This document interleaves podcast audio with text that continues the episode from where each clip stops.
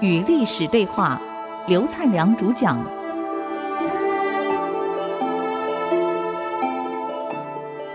与历史对话，我是刘灿良。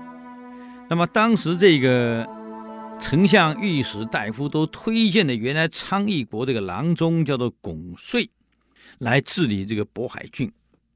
皇上听完以后呢，就召见了巩遂，因为没见过这个人，就聊了一下。皇上问他：“丞相也好啊，御史大夫也好啊，朝内几个重要人都推荐你可以治理渤海郡。我想了解一下，你有什么办法可以治理渤海郡，平息盗匪？”这巩遂回答的很有意思啊。他说：“皇上，这个渤海地区啊，非常偏僻。”又在极东的地点，这个地方不管是气候也好，不管是地形也好，都非常荒凉。离我们京城京师这么远，所以受不到圣明的君主的教化，再加上年年饥荒，老百姓受到饥寒困苦，官吏呢又不加以抚恤，所以陛下您的这些臣民们。才会群起作乱。如今我想了解一下，陛下，您是让我去镇压他们，还是让我去安抚他们、教育他们、改善他们生活？您是要去做什么事儿？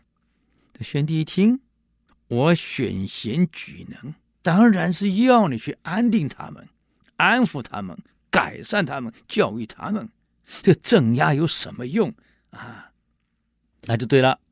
陛下，我听说，这古人很有意思，跟皇上讲话都用“我听说”啊，不是我认为，我听说啊，自古以来，治理乱民啊，就好像整理乱绳一样，不能太急，你越急这绳子揪成一坨，你根本理不开，一定要冷静下来，有耐心的一条一条抽丝剥茧的去处理，所以一定要缓和的办法。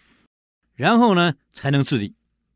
我希望啊，我们丞相跟御史大夫，既然举荐我了，我有个要求，连同皇上，你就授权给我，暂时不要用法律条文来限制我，你给我有个空间，让我能够全权见机行事，来怎么处理渤海郡的问题，而不是一定要用政府规定的方式严刑峻法，用法制来处理。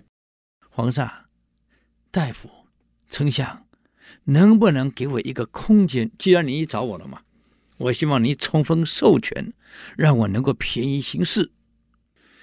宣帝听完了，可以。既然这样，我不是让你去弹压、去镇压的，我是让你去安抚他们、教育他们、改善他们生活。既然你去了，我一定授权给你，你大胆的去做。不受朝廷法律的约束，还有这里到那里距离这么远，那个地方又贫穷，我赏赐更多的黄金财宝、粮食，你带过去，让你冲锋权宜行事。这皇帝真的不错哎，完全授权给你了，不去干涉你，你去做。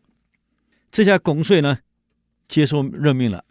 就乘着一车到的渤海郡的界限的时候，那里的新任太守听说新任太守来了，哎呦，当地的官员马上派出军队来迎接他。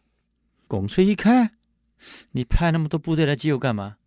哎呀，大人，这土匪盗匪多呀，那人身安全很重要啊，怕你出问题。巩遂说：“不用了，你们统统回去。”所有部队保护我的人，全部回到原来的各所郡县，啊，不用再来了。第一条，第二条，当场就命令了，到全郡县张贴，所有追捕盗匪的官员全部撤回，追捕盗匪的命令撤销，改成以后只要身上携带锄头、镰刀等等农具的人，均视为良民。都是农民生产的人，官吏不得盘查。只有携带兵器武器的才是盗匪。这个命令下去了，就一个人骑着马哗啦哗啦哗啦回到太守府来了，到郡府上班去了。这个命令一传出去啊，马上各县市、各乡镇、各村各里全张贴。以后只要身上带的是锄头、镰刀等生产工具的农具的，一概视为良民，官员不得盘查，只有带武器的才盘查啊，才追捕。老百姓一听，那我不带武器可以吧？你看土匪出门都让带武器嘛，现在只有带武器的我盘查，我追究；带农业生产工具的我一概不追究。这一来，所有那些聚在一起的土匪，通通把兵器给扔了，不要了，回家拿农具去了。就这样，没多久，盗匪之乱自然平息了，老百姓安居乐业。再来第二个，拱税的做法，因为饥荒造成粮荒，老百姓没饭吃了，啊，流离失所。他第一件事，打开粮仓，把粮食不用利息啊。借贷给平民，等到你们下次生产了，你再还给国家，嗯，不用利息，而且不用一次还，你慢慢还也行。再选用优秀的地方官员、基层的官员，负责安抚、管理跟教育百姓，把人民安定。那么，为了让农事能够生产，他开始动用民工、新水利，还有。设详序，详序，我们现在地方学校设学校，开始教育老百姓，让孩子们可以来上学。另外，他又发现渤海的地区老百姓生活比较奢侈，喜欢商贾，不喜欢种田，不喜欢工业，农工生产不喜欢，喜欢做生意。所以巩帅呢，以地方父母官的身份亲自带头节约。什么会员卡全部退掉啊！什么会所统统不要了，高级的这这种奢华地区全不要了。这有点像法国有个地方，老百姓的哎，那那那真是喜欢喝酒，整天闹事。那个市不知道换了多少市长了，没有办法进。